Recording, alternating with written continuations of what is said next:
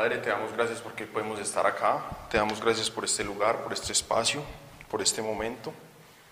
Yo te doy gracias por este grupo de personas que hoy acá reunidas en tu nombre y te damos gracias también porque sabemos que estás acá con nosotros. Yo te quiero pedir que seas tú tomando el control, que seas tú hablando a través de mí, que no se diga a través de mí nada, que no sea de acuerdo a tu voluntad y a tu, y a tu propósito. Si he de decir algo, Señor, que va en contra de ti, quita de mí cualquier palabra que solamente sea dicho aquí lo que tú deseas, Señor. Y te pido, Padre, que hables los corazones de estas personas y que guardes en cada uno de esos corazones lo que necesiten escuchar de lo que acá se va a decir. Y que sea guardado en los corazones para que se pueda poner por obras. Te lo pido y te doy gracias, Señor, confiado de que nos estás escuchando. En el nombre de Jesús. Amén.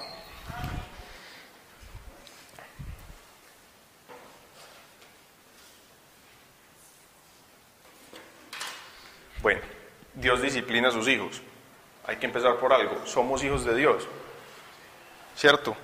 Somos hijos de Dios solamente por aceptar que Jesús se murió por nosotros en la cruz y que por eso somos salvos. Eso nos hace hijos, solamente creer. Es, es, valga la redundancia, increíble, pero solamente eso nos hace hijos de Dios. Y Él nos ve como hijos y nos ama como hijos. Entonces voy a empezar con, con la disciplina. ¿Qué es la disciplina? Entonces la disciplina, si lo buscamos,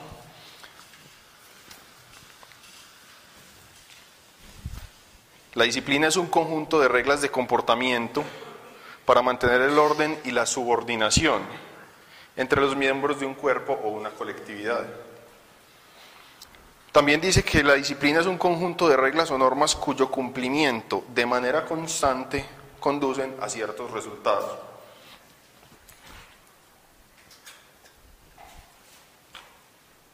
Por lo tanto, si todos formamos parte del cuerpo de Cristo, el mantener la disciplina y el dejarnos disciplinar por Dios nos va a permitir actuar conforme a lo que Él necesita de nosotros. Hay un conjunto de reglas, de parámetros que Él dejó establecidos para que vivamos conforme a su voluntad, para que no nos perdamos en el camino, para que no estemos todo el tiempo cayéndonos y levantándonos. ¿Por qué? Porque eso nos va a impedir llegar a la meta. Eso nos va a impedir inclusive disfrutar el camino.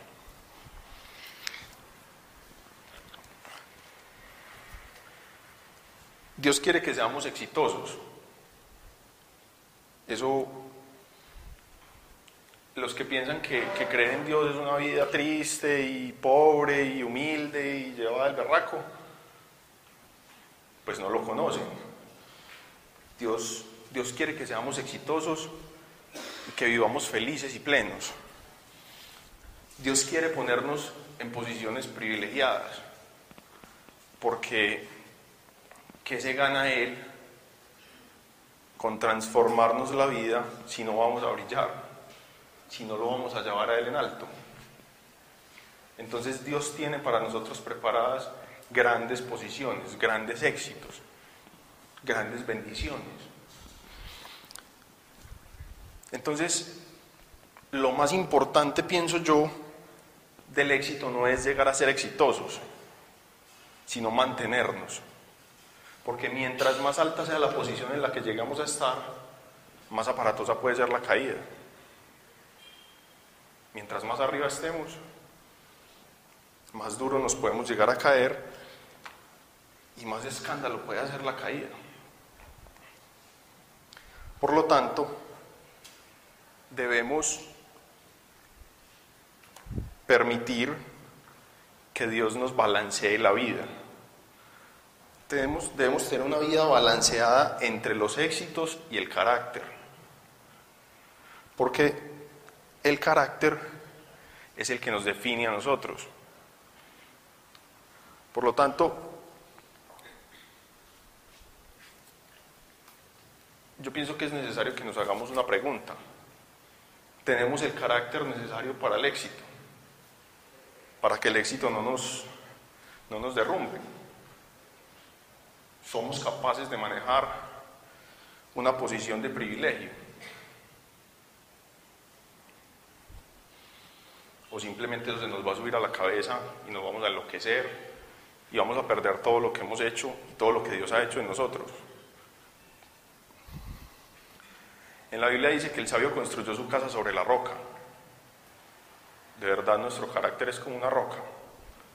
De verdad somos capaces de edificar una casa y no vamos a tambalear después.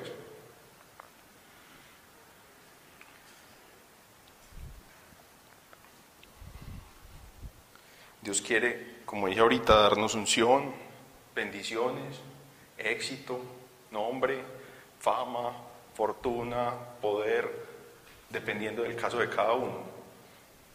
Pero estamos preparados para eso. Por lo tanto, es necesario entonces que nos dejemos disciplinar. La disciplina viene de discípulo y el discípulo es ese que imita a su maestro que se esfuerza por ser como su maestro, que tiene grandes cosas que aprender de su maestro, lo quiere seguir, se quiere parecer a él, quiere actuar como él, quiere vivir como él y quiere llegar algún día a cumplir, a ocupar una posición en la cual otros puedan decirle, yo también quiero aprender lo que vos aprendiste. En ese momento para nosotros es imposible llegar a la, a la, altura de nuestro Maestro, porque nuestro Maestro es Jesús. Pero sí podemos crecer mucho. Hay mucho que podemos aprender. Y ese debe ser el, el reto. Esa debe ser la meta. Dejar que Dios vaya haciendo en nosotros para parecernos cada vez más a Jesús. Estamos llamados a ser como Jesús. Ese es el, ese es el llamado que Dios nos hace. Por lo tanto, debemos dejar, simplemente es eso, dejar que Dios haga.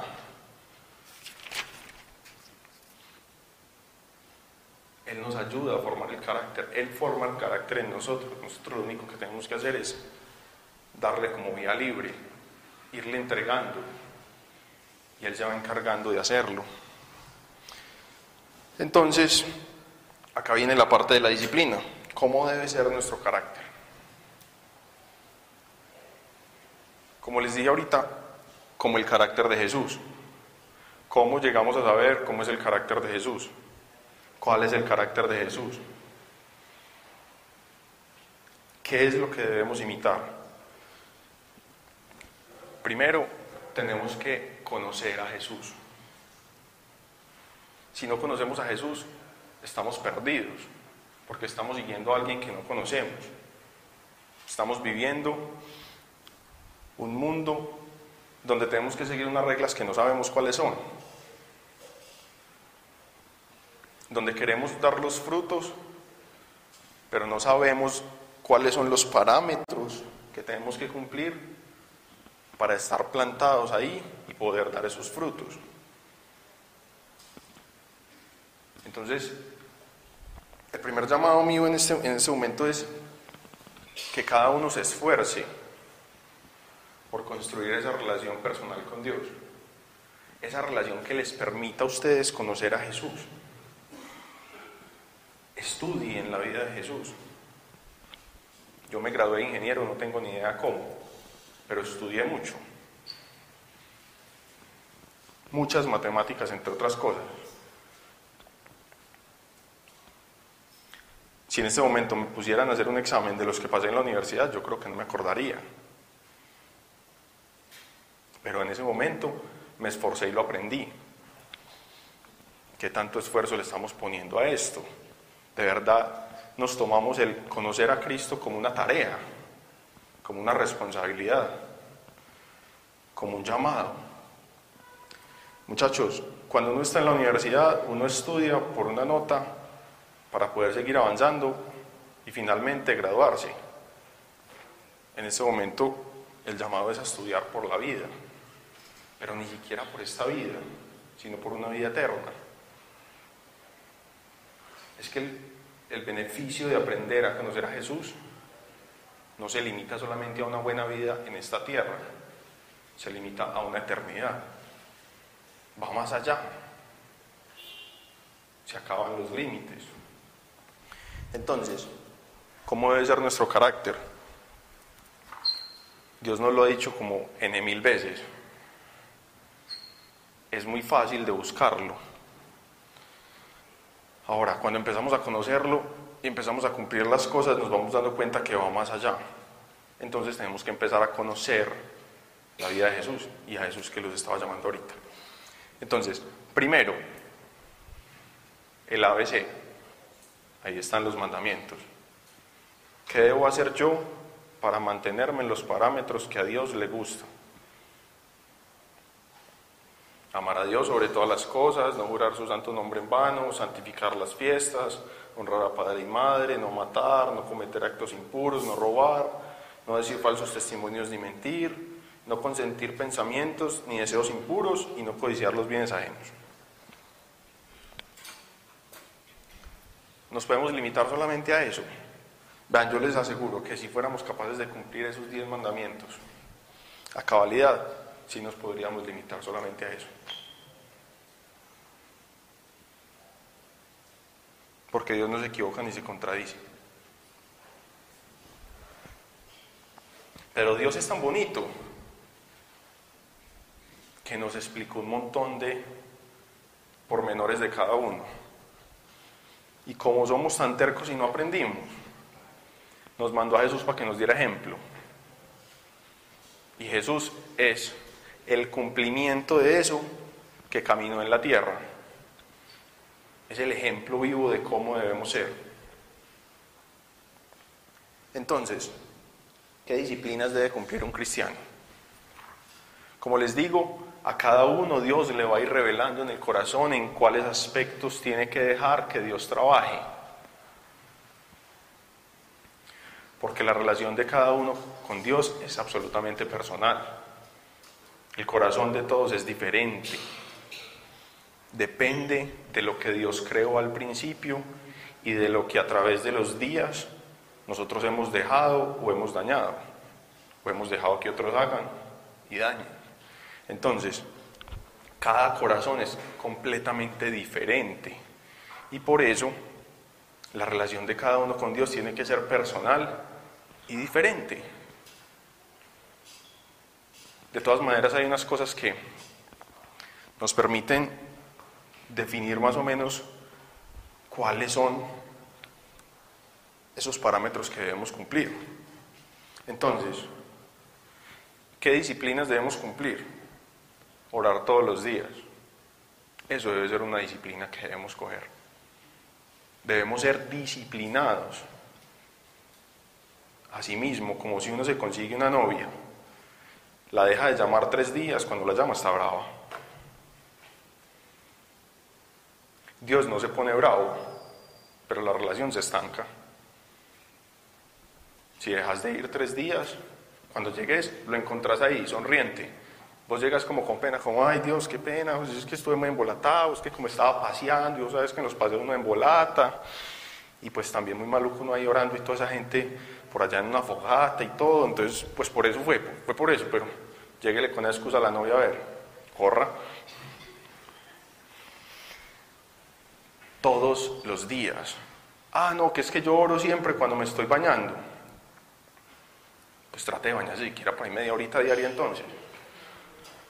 Dedíquele tiempo a Dios. Vea, es que a mí no me gusta sentarme en la pieza a orar porque yo ahí mismo me quedo dormido. Haga ejercicio y ore. Haga ejercicio con Dios. Eso se llama doble propósito. Está haciendo dos cosas buenas al mismo tiempo. Salga a trotar y converse con Dios. Monte en bicicleta y converse con Dios. Salga a caminar y converse con Dios. Haz que está lloviendo Pues hoy sí le tocó sentarse en la silla y conversar con Dios. O salgamos así, José Leimo. Todos los días. Ah, es que hoy es domingo y los domingos son para descansar. Pues ¿cómo así? Antes se supone que el domingo es el día de Dios. Dios dijo, trabaje seis días y el séptimo dedíquemelo a mí. Tanto necesito que me lo dedique a mí que no trabaje.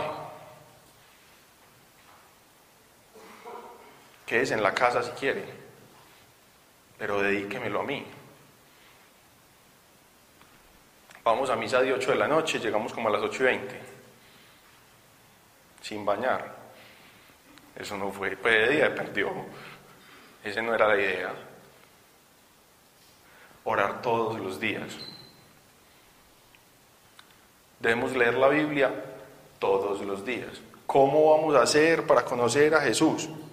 Tenemos que leer la Biblia. Yo les estoy diciendo ahorita, hay unos parámetros que están establecidos, que son ABC, que son los macro. Hay otros más puntuales, que como no los entendíamos, Jesús nos los puso como ejemplo vivo. Conozcamos a Jesús y nos vamos a dar cuenta. ¿Qué habría hecho Jesús en este momento? No, ni idea, no, ni idea. Pero si usted estudia qué hizo Jesús, cómo actuó en cada situación, en cada momento, probablemente cuando usted llegue a una situación y diga, eh, este man como va a tirar ese carro así, ¿qué habría hecho Jesús en ese momento?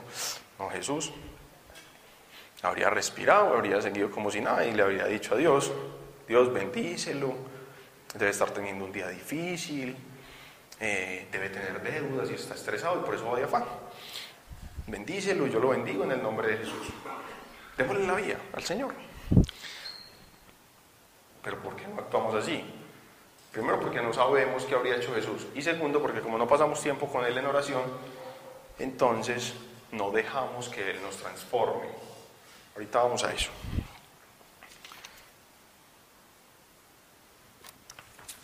Hay una cosa bien tesa y es que una disciplina que debemos coger es hablar vida. Nosotros hablamos vida. Nosotros no hablamos muerte, nosotros no hablamos maldición, nosotros no renegamos, nosotros hablamos vida. Y dice la Biblia que de la boca sale la vida y la muerte. Depende de nosotros que queramos hablar. Entonces hablamos vida, ¿qué es? Siempre tenemos algo bueno que decir. Hablamos de salud, nunca hablamos de enfermedad. Es más, cuando nos dicen que estamos enfermos, decimos, yo no estoy enfermo porque en las llagas de Cristo yo fui sanado. Ah, pero que esto es en lo que yo. Pues mire a ver si se va a morir de eso usted, yo no. Hablamos salud, no hablamos enfermedad. Hablamos prosperidad. Es que esta situación tan dura, hermano, yo no sé qué vamos a hacer. No, esas no son las palabras que salen de nuestra boca. De nuestra boca salen palabras más parecidas a Dios me está formando en algo y yo sé que esta prueba la voy a pasar. Y cuando menos piense, el tema del dinero va a ser algo completamente superado para mí y el dinero va a fluir. Hablamos prosperidad, hablamos con confianza, hablamos porque conocemos a Dios y sabemos cuál es el plan de Él para nosotros. Hablamos felicidad, le transmitimos felicidad a los demás. Es más, nos convencemos a nosotros mismos todos los días de que estamos felices. Así el día sea gris.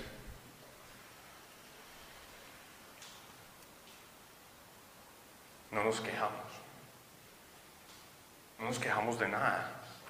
Damos gracias por todo porque confiamos en la palabra que dice que en los que somos hijos de Él, todo obra para bien. Todo es todo. Ahí no dice todo menos lo que le está pasando a usted. No, todo es todo. Todo obra para bien. Entonces nosotros no nos quejamos. Porque esto que a mí me parece tan duro, ta, ta, ta, dentro de poquito yo voy a mandar para atrás y voy a decir gracias Dios por eso. Porque si no habría sido por eso, yo no habría llegado hasta acá. O habría llegado, pero no sería el que soy. Entonces nosotros no nos quejamos. no hablamos mal de nadie. De nadie es de nadie. Más bien oramos por. Entonces, no hablamos mal del gobierno, oramos por nuestro gobierno. No hablamos mal de la selección de fútbol, del técnico, del que se comió el gol, no, oramos por. No hablamos mal de la iglesia, no hablamos mal de la familia, no hablamos mal de los amigos, no hablamos mal de los conocidos. Cada cosa que no nos gusta, no la convertimos en una murmuración, en una crítica, la convertimos en una oración de intercesión por.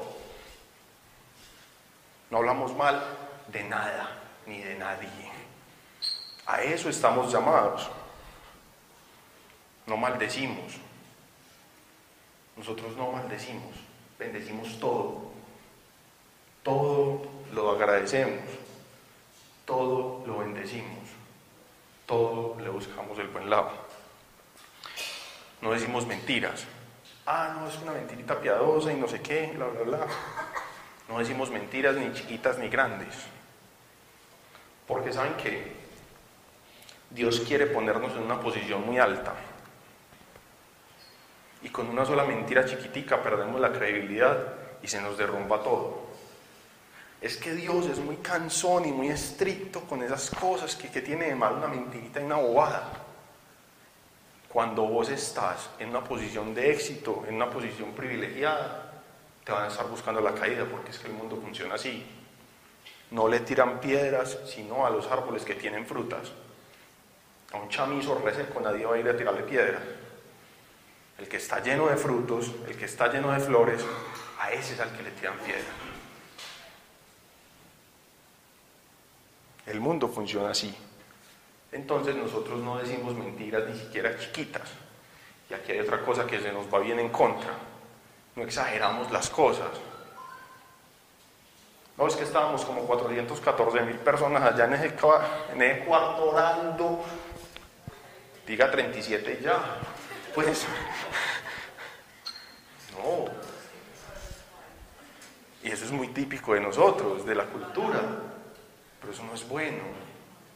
En estos días me acuerdo que, que escuchaba la historia de que los cristianos eran muy exagerados, que una vez estaban diciendo que nos reunimos un millón de personas en no sé qué plaza y salió un man de la universidad con una calculadora y les digo, el área de esa plaza son tantas, tantas, tantas personas, máximo, máximo, casi uno encima de otro le caen 86 mil. ¿Cómo hicieron para meter un millón allá? Dejen de babosos. Se les cayó la estantería. Y estaban hablando de Dios, era una cosa bonita, vino un ateo y los dejó por el suelo. Simplemente porque fueron muy exagerados con una cifra. Eso es malo. Pues en la posición en la que estamos nosotros probablemente no. Pero cuando Dios nos ponga en la posición en la que nos quiere llevar, claro, todo eso se nos va a ir en contra. Entonces nosotros no exageramos, hablamos con la verdad.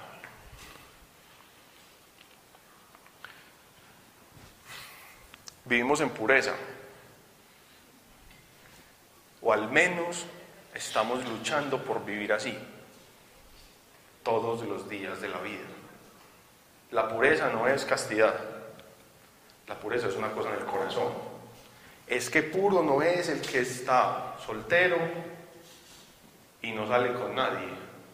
No, puro es el que está casado y no sale con nadie. Puro es el que tiene novia y no tiene relaciones con la novia. Puro es el que está solo y no pone pornografía en el computador. Puro es el que va por la calle, ve una vieja que salió a trotar casi en pelota y mira para otro lado. Puro es el que se la encuentra de frente y no se queda toda la semana pensando en el escote de la vieja. Entonces nosotros vivimos la pureza. Y si no somos capaces, al menos estamos completamente enfocados en tratar de hacerlo todos los días. Y vamos dejando que Dios haga su obra.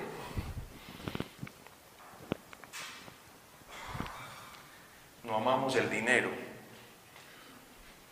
nosotros no amamos el dinero. Sabemos que el dinero es una herramienta. Y sabemos además que todo el dinero, todo el oro y toda la plata del mundo son de Dios. y lo aprendemos a ver como una herramienta. Un machete es malo, una motosierra es mala. No, vemos que con eso se siembra, se trabaja la tierra, pero también hemos escuchado historias horribles donde pican gente con eso. El malo es el machete, el malo es el uso que le estamos dando. El malo es, el, es que la plata es mala, la plata daña a la gente. No depende del uso que la gente le dé. Hay mucha gente que tiene mucho dinero y eso les ayuda a potencializar sus cualidades. La plata no es mala, el dinero no es malo. Pero nosotros, si tenemos el amor al dinero, con el dinero solamente vamos a potenciar lo malo que somos. Por lo tanto, ¿qué tenemos que hacer? Dejar que Dios nos discipline y nos enseñe. Nosotros no vivimos tampoco del que dirán. Yo prefiero agradarle a Dios que agradarle a la gente.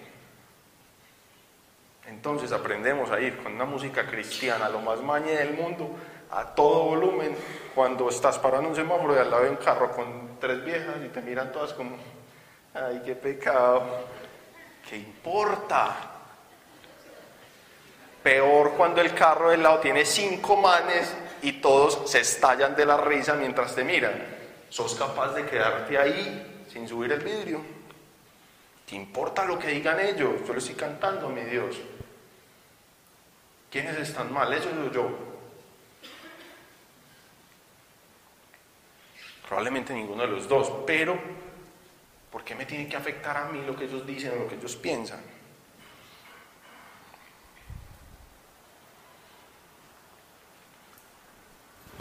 Bueno, hay otro puntico que dice que nosotros vivimos sabiendo que Dios es el centro de nuestra vida. En nuestra vida todo gira alrededor de Dios. Voy a volver un poquito aquí que dice, primero, Amar al Señor su Dios sobre todas las cosas, con todo el corazón, con toda la alma, con toda el alma y con todas las fuerzas. Dios es el centro de nuestra vida. Así vivimos. Al menos así estamos llamados a vivir.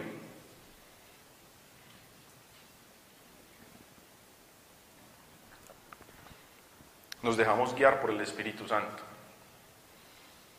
A ver, yo no sé si yo me demoré mucho o la gente no lo entiende. Pero yo creo que no hace demasiado tiempo que logré interiorizar que Dios, el mismo que dijo, háganse los cielos y la tierra, y pum, todo se hizo, vive dentro de mí. El mismo que dijo, allá colgado, Padre, perdónalos porque no saben lo que hacen.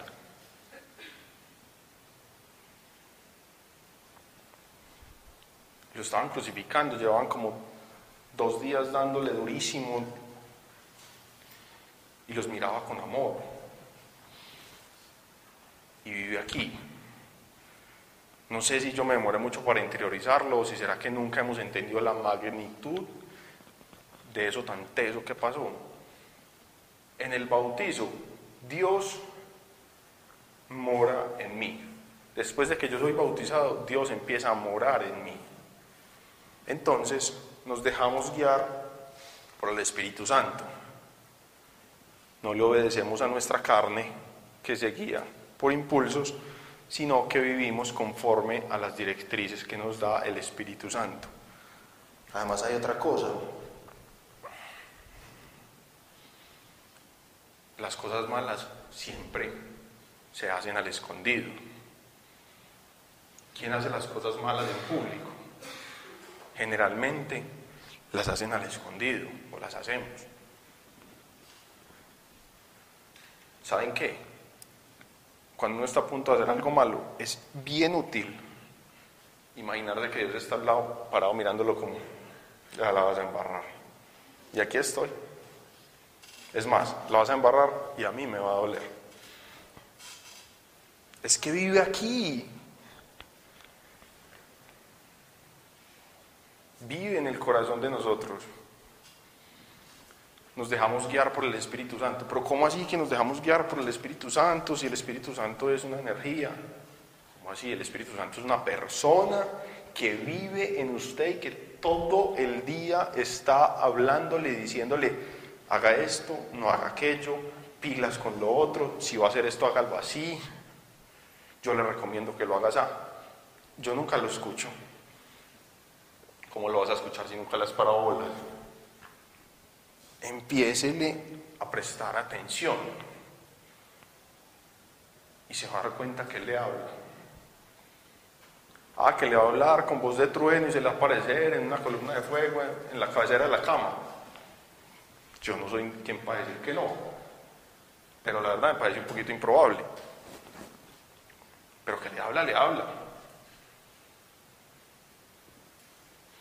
Entonces vivimos de acuerdo a lo que el Espíritu Santo nos dice.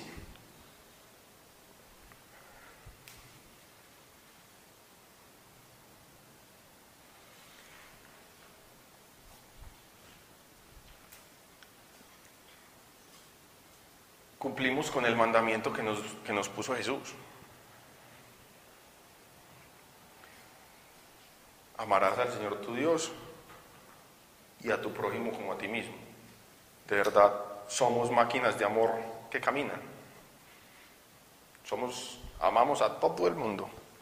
No es que amar al papá y a la mamá, eso es fácil. A la novia, a los hijos, yo no sé. Pero salga a la calle amando a todo el mundo. A eso es a lo que estamos llamados, amar a todo el mundo. A los que nos caen bien y en cambio a los que no, también. A los que entendemos y a los que no entendemos también. Amamos a todo el mundo. Y por último, somos luz en donde estamos. Estamos llamados a hacer luz a donde vamos. Se nos nota Dios. Se nos nota lo que hace en nosotros. Queremos con ansias transmitírselo a los demás. Nunca pasamos por encima de nadie ni nunca atropellamos a nadie con nuestra fe, pero siempre somos esa voz amiga, somos ese, ese en el cual se puede apoyar y se puede llorar. En las situaciones difíciles nos mantenemos a la altura de lo que somos y del que habita en nosotros. Y por eso brillamos en donde estamos. Es que yo soy muy bueno y brillo. Debe ser pato. Usted simplemente dejó que Dios brillara a través de usted. Soy de bueno no tiene nada y en cambio yo tampoco. Yo llevo hay siete años. No, cinco, no. Cinco apenas.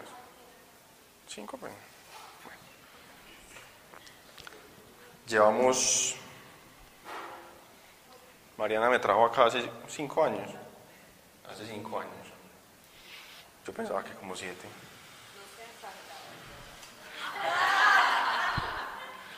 Sí,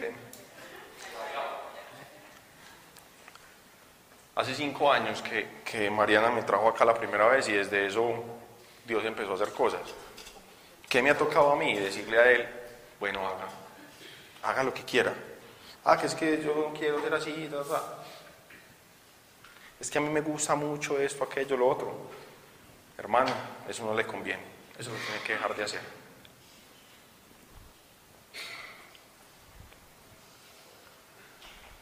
Dios cambió en este tiempo a través de su disciplina en mí, le dio un sentido diferente a mi vida. En este momento mi vida tiene un propósito diferente y un sentido diferente. Mi vida iba encaminada como la de el 90% de las personas que conocía a conseguir plata. Porque con la plata podemos suplir las necesidades y vivir muy bueno.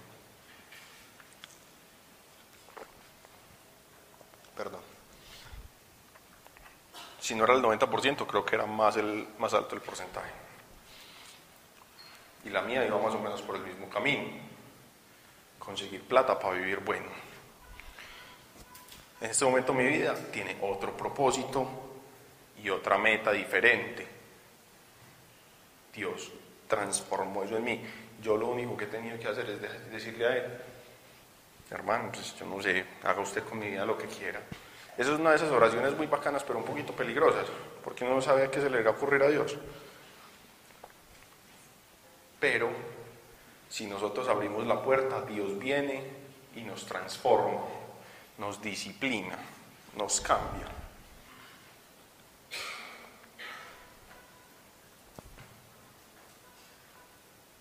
El amor al dinero. Las mujeres en el dinero ven comodidad. Los hombres en el dinero vemos seguridad. Entonces, una mujer no está tranquila si no tiene dinero porque no puede suplir un montón de necesidades que tiene. Y a medida que encuentra más dinero, está más feliz porque puede suplir más bastantes necesidades. Mientras que los hombres en el dinero tenemos seguridad. En realidad son poquitos los hombres que no ve que gastan plata en ropa, en cosas para sí mismos. Yo conozco muchos que tienen plata pero la tienen metida en el banco. Si muchos le gastan la plata en una camioneta, pues ¿y eso porque Es una goma que viene innata en todos. Pero la plata a los hombres nos da seguridad. Cuando uno tiene plata en el bolsillo, uno está confiado, uno puede salir tranquilo, no importa qué pase, no importa lo que sea, yo ahí tengo plata y si se acaba, en la tarjeta tengo más. Ahí miramos a ver qué hacemos. Resulta que Dios viene y nos dice, no, no, no, no, no, confíe en mí, esté tranquilo, conmigo. No me lleva en el bolsillo, pero yo voy ahí con usted. Y si yo voy con usted, no necesita ni siquiera plata. Hágale tranquilo. No sé si alguno sepa mi historia, pero yo tenía un trabajo relativamente bueno, mantenía algo de plata. Le dije a Dios, no me gusta la vida que estoy construyendo, mire a ver qué va a hacer conmigo. Y a los 15 días más o menos mi ex jefe me dijo, hermano, ¿sabes que Yo creo que ya no necesitamos más aquí.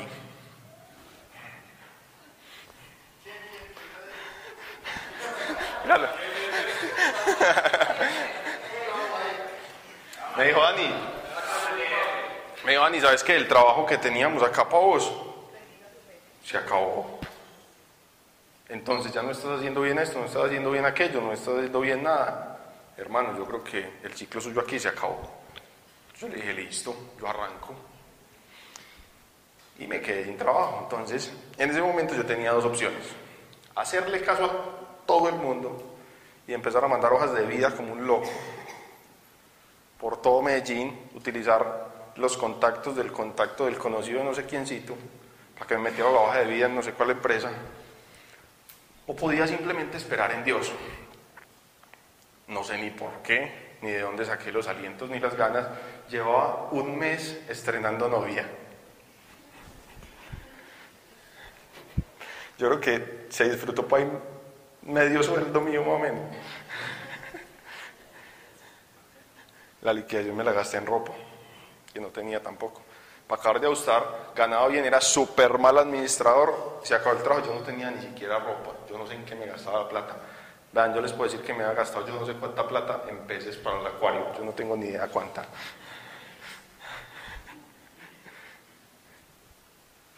En chécheres, en pendejadas. Bueno, ustedes saben lo que es empezar una relación recién terminando el trabajo. Corra a buscar trabajo y no hay de otra. Yo no sé de dónde saqué las fuerzas, yo no sé qué pasó, pero yo le dije a Dios, Ah, mire a ver qué va a hacer conmigo usted. Ese mire a ver qué va a hacer conmigo usted duró más de un año. en el que yo estaba sentado en mi casa casi todos los días, pero fue muy teso porque yo luego pensaba y nunca estuve desocupado, yo siempre tenía algo que hacer. Yo creo que en ese año y casi medio tuve por ahí cuatro o cinco días en los que estuve completamente acostado viendo televisión. De resto siempre había algo que hacer. Pero seguía confiando en Dios y seguía viviendo del clima literal. La plata aparecía para tanquear el carro, para ir a hacerle visita a la novia. Y ya. Teníamos plata entre los dos para los pasajes de ella para ir a la universidad o para ir al trabajo y para tanquear el carro para salir a dar una vuelta. Pero aprendimos a tener una relación en la que el protagonista no era el plan, ni la plata, ni el restaurante, sino que éramos nosotros dos. Mucho tiempo no había nada, solamente nosotros dos. Era lo único que había. Y aprendimos a formar una relación así. Aprendí a vivir aguantándome las ganas de las cosas que no necesitaba. Hace poquito yo le decía Mano, amor, hubo, yo por tres meses que yo estuve de comerme una hamburguesa, pero había cosas más importantes que hacer. Aprendí a vivir aguantándome las ganas. Ya luego después aparecía alguien y me decía, vení, vení, ¿no quieres una hamburguesita? Y ahí aparecía Dios con su misericordia maravillosa y me comió una, hamburguesa de barbacoa o de chef burger y yo, bueno. ¿Por qué? Porque Dios es muy bonito. Entonces, Él simplemente va formando el carácter.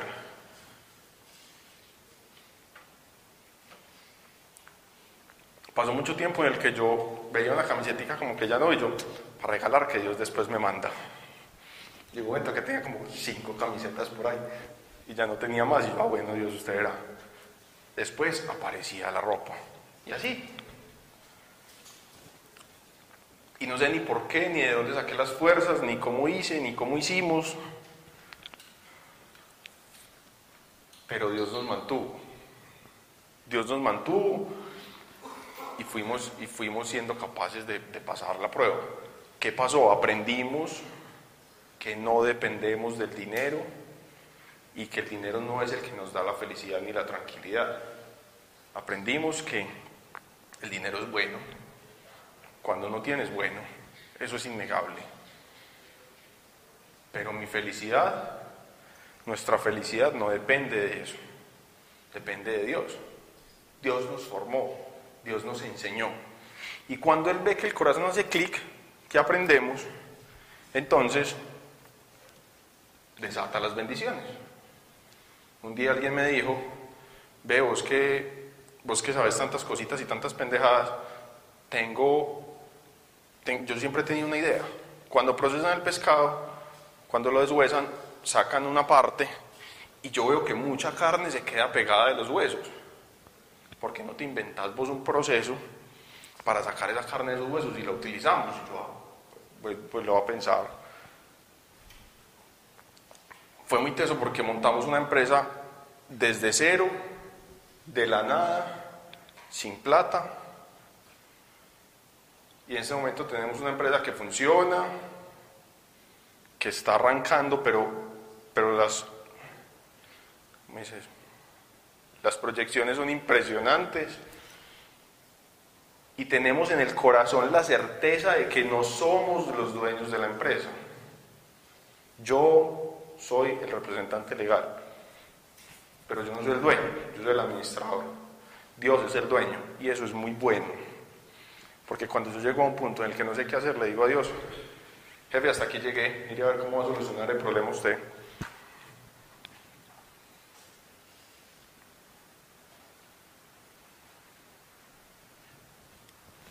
La historia de esa empresa algún día se las voy a contar en detalle porque es una cosa muy loca, pero todavía va avanzando. Todavía pienso que le falta consolidarse más para poderme parar acá y contarles todos los detalles. Pero como empezó y como se fue dando y todos los pasos que hemos dado y todos los caos que Dios ha venido atando ha sido una cosa loquísima. Y en este momento tenemos una empresa que produce ganancias de más del del 100%. Yo invierto 100 mil pesos y mínimo me gano 200 mil pesos. ¿Cómo? No tengo ni idea, yo empresario no tengo ni idea. Dios hace. Pero hubo mucho tiempo que pasamos antojados de una hamburguesa sin podernosla comer. Y hoy le digo a Dios, gracias Dios, por esos días tan duros.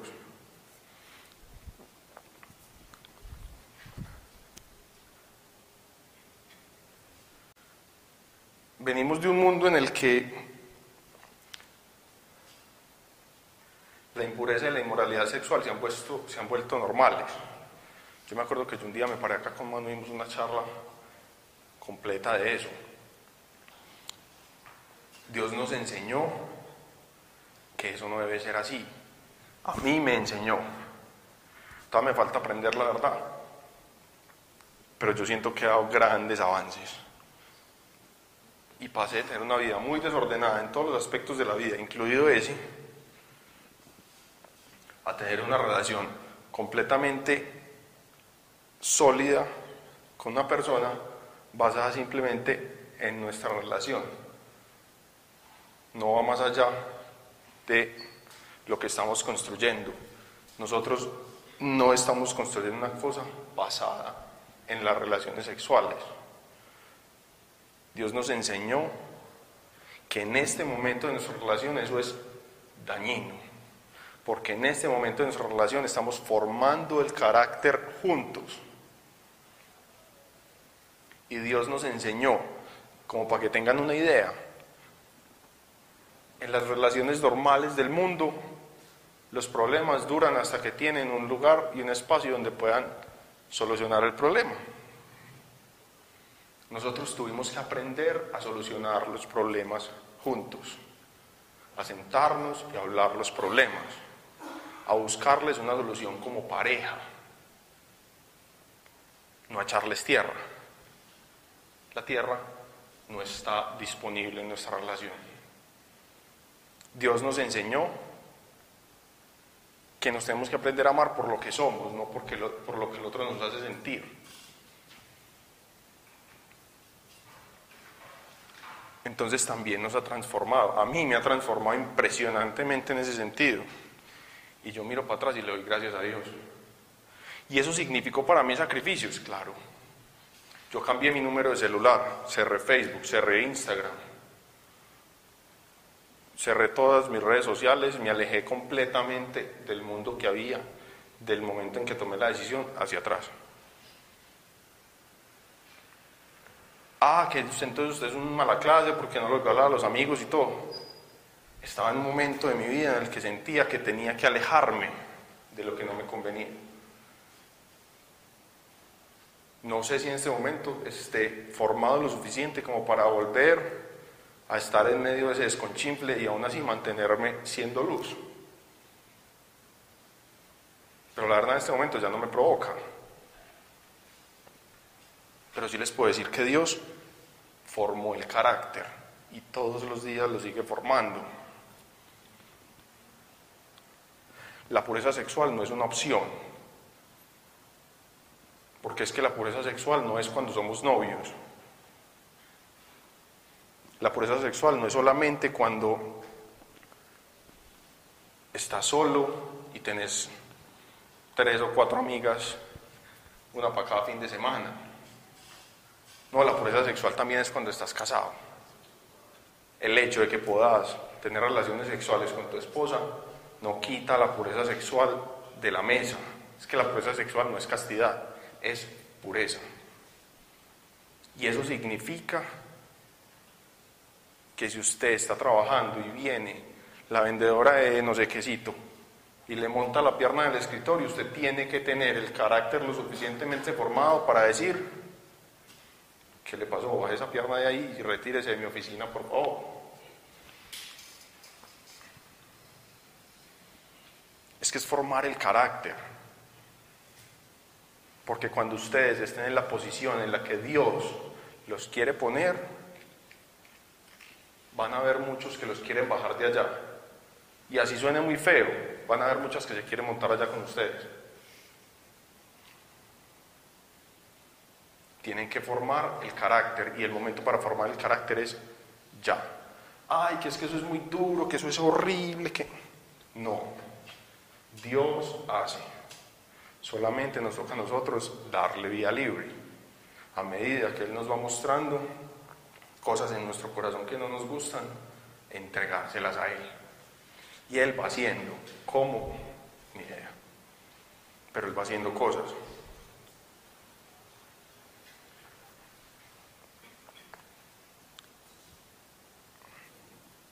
Entonces, lo de la pureza sexual, hay gente que piensa que es que eso es solamente la castidad antes del matrimonio. No, es para toda la vida. Y es una cosa que Dios forma en el carácter de todos, no solamente de los hombres, de todos. Porque sin eso, la vida se nos va, se nos desmorona con una facilidad impresionante. El que no controla su pureza sexual no tiene una cosa que se llama dominio propio. Y Dios quiere formar en nosotros dominio propio. Dominio propio es que yo soy capaz de controlar mi vida, mis emociones y mi actuar sin importar lo que esté pasando a mi alrededor. No importa cuáles sean las condiciones, no importa cuáles sean las circunstancias.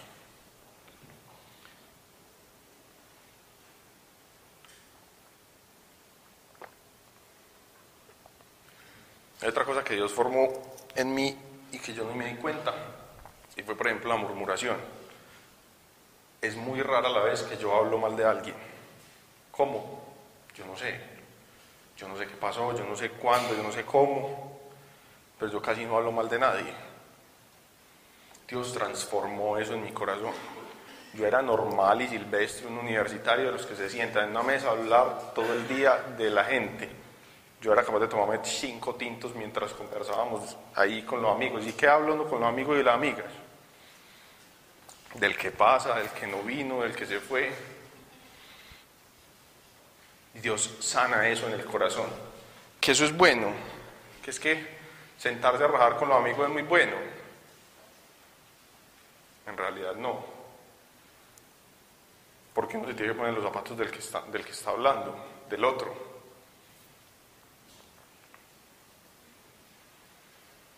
Eso daña el corazón. Y no solamente daña el corazón del otro, daña el corazón mío, me llena de envidia, me llena de tristeza, me llena de rencor. Eso es malo. Y Dios lo va sanando.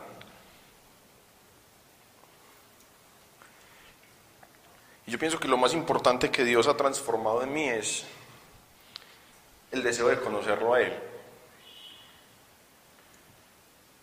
Desde que yo empecé a tener una relación con Dios, mi relación con Dios ha sido un poquito complicada porque nunca ha sido una relación muy emocional.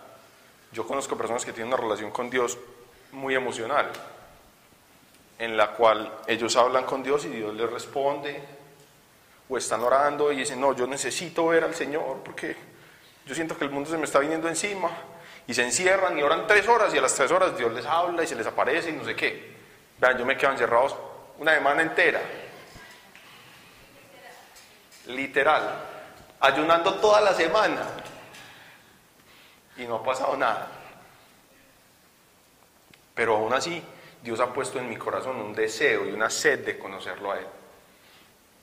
Entonces, para mí a veces es difícil pasar una hora diaria en oración. Para mí a veces es difícil leer la Biblia todos los días. Pero a mí me dicen que hay una cosa de Dios y yo arranco para donde sea. Yo voy yo vengo aquí, yo voy a clase de Biblia, ahí me dicen que yo no sé quiéncito va a estar en no sé dónde. Vea, van a haber una reunión de pastores en no sé qué iglesia y si quieres yo lo escribo, eso es gratis y, vamos, y eso es todo el día. Bueno, vamos. Tres días ya metido aprendiendo de Dios. Vea que viene un padre de no sé dónde y que va a estar hablando. Eh, es una reunión a las 7 de la mañana. Vamos. Ah, listo, vamos. Tres días ya metido. Cada que me dicen algo de Dios, yo arranco. Yo tengo en el corazón una sed de conocer a Dios. ¿Por qué? Yo no sé, Él me la puso ahí. Y así mismo como eso, Dios va transformando todo. Hay algo que, que es muy teso y es que Dios, Dios, Dios no hace nada en vano. Para todos tiene un propósito. Pero además nos podemos sentir especiales. ¿Cómo así? Mm, no, aquí no era. Justo el versículo de la charla de hoy que me toca darlo a mí, no lo anoté en, la, en, la, en el cuaderno. Entonces dice así, Proverbios 3, del 11 al 12. No rechaces, hijo mío, la corrección del Señor, ni te disgustes por sus reprensiones, porque el Señor corrige a quien él ama, como un padre corrige a su hijo favorito. ¿A ustedes les parece muy lindo eso? Cada vez que ustedes sienten que Dios les está dando con un garrote en la cabeza, eso es lo más bacano que les podría pasar. Dios les está demostrando que los ama tanto que los quiere corregir, que los quiere disciplinar, que los quiere formar.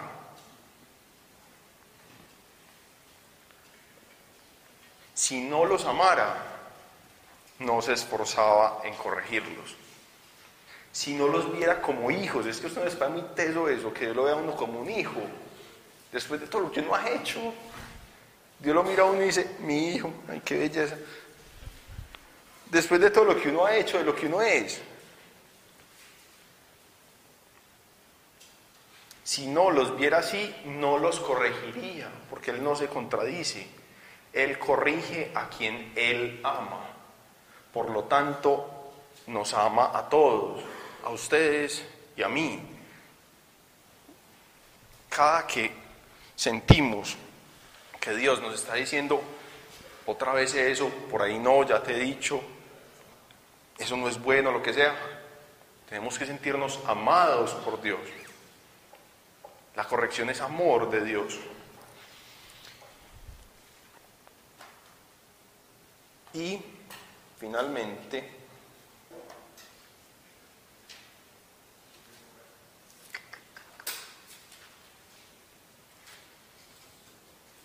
Quiero terminar con el Salmo primero.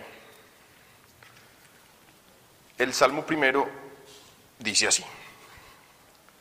Feliz el hombre que no sigue el consejo de los malvados, ni va por el camino de los pecadores, ni hace causa común con los que se burlan de Dios, sino que pone su amor en la ley del Señor y en ella medita noche y día. Ese hombre es como un árbol plantado a la orilla de un río, que da su fruto a su tiempo y jamás se marchitan sus hojas. Todo lo que hace le sale bien. Con los malvados no pasa lo mismo, pues son como paja que se lleva el viento. Por eso los malvados caerán bajo el juicio de Dios y no tendrán parte en la comunidad de los justos. El Señor cuida el camino de los justos, pero el camino de los malos lleva al desastre. Miren qué bonito. Dios nos está diciendo que nos sintamos felices nosotros que hemos tomado la decisión, que sigamos para adelante. Pero nos está dando aquí una promesa que a mí me parece hermosa.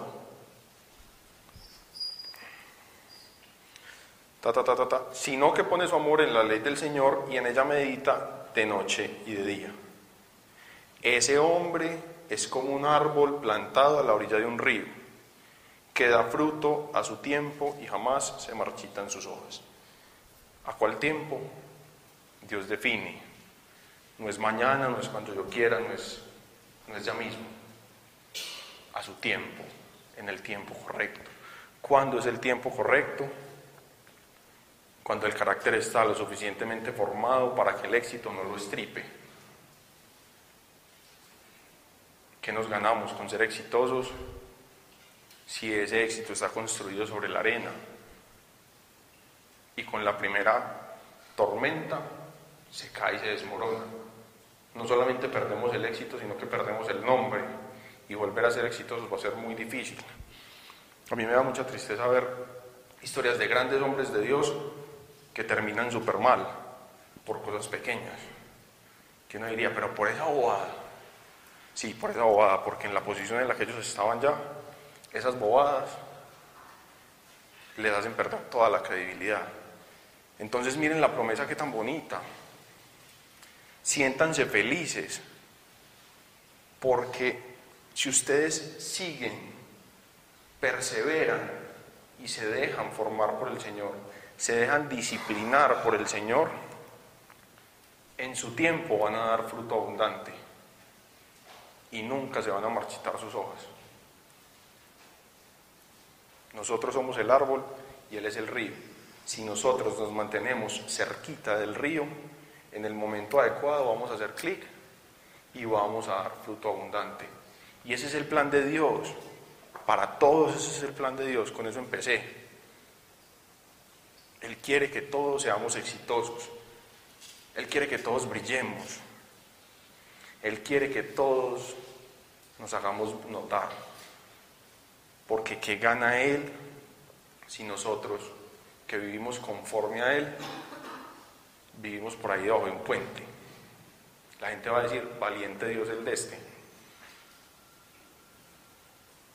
Si nosotros, que somos el árbol, nos mantenemos cerca de Él, en nuestro tiempo vamos a dar fruto abundante. Y eso es el sueño de Él, ese es el anhelo de Él. Pero si el árbol no está fuerte, ni siquiera se tiene que crecer el río. El primer vientecito lo tumba. Tenemos que dejar que el río nutra las raíces, porque si no, no somos capaces de aguantar el fruto y nos vamos a caer. ¿Alguien tiene alguna duda, alguna inquietud? Eso era como lo que les quería compartir hoy. Nadie. Bueno, seguimos entonces. Yo voy a cerrar con una oración y luego hacemos una oración individual. Los que quieran pueden pasar acá. Vamos a estar orando. Manu, yo. ¿Alguien más me quiere ayudar? Luis y Laura. Entonces vamos a estar nosotros cuatro acá orando. Y los que quieran pueden pasar y hacemos una oración. Listo. Entonces nos ponemos en disposición de orar. Y le damos gracias al Señor Padre. Yo te doy gracias, Señor, por este espacio, por este momento, porque me permites pararme acá y hablar de ti. Me siento profundamente honrado y te doy gracias, papá. Yo te pido, Señor, que pongas en los corazones de estas personas lo que, lo que acá fue dicho, que ellos necesitan para su vida y que lo puedan poner por obras. Yo te pido, Padre, que bendigas a cada una de las familias que están acá representadas y que nos acompañes de vuelta a nuestros hogares y que al finalizar la noche todos y cada uno de los que estamos acá podamos reunirnos con nuestros seres queridos y, y enfrentar la noche contigo de la mano. Gracias, Padre, por todo. Yo los bendigo, Señor, con el poder que me has dado con tu Espíritu Santo y te doy gracias. Amén.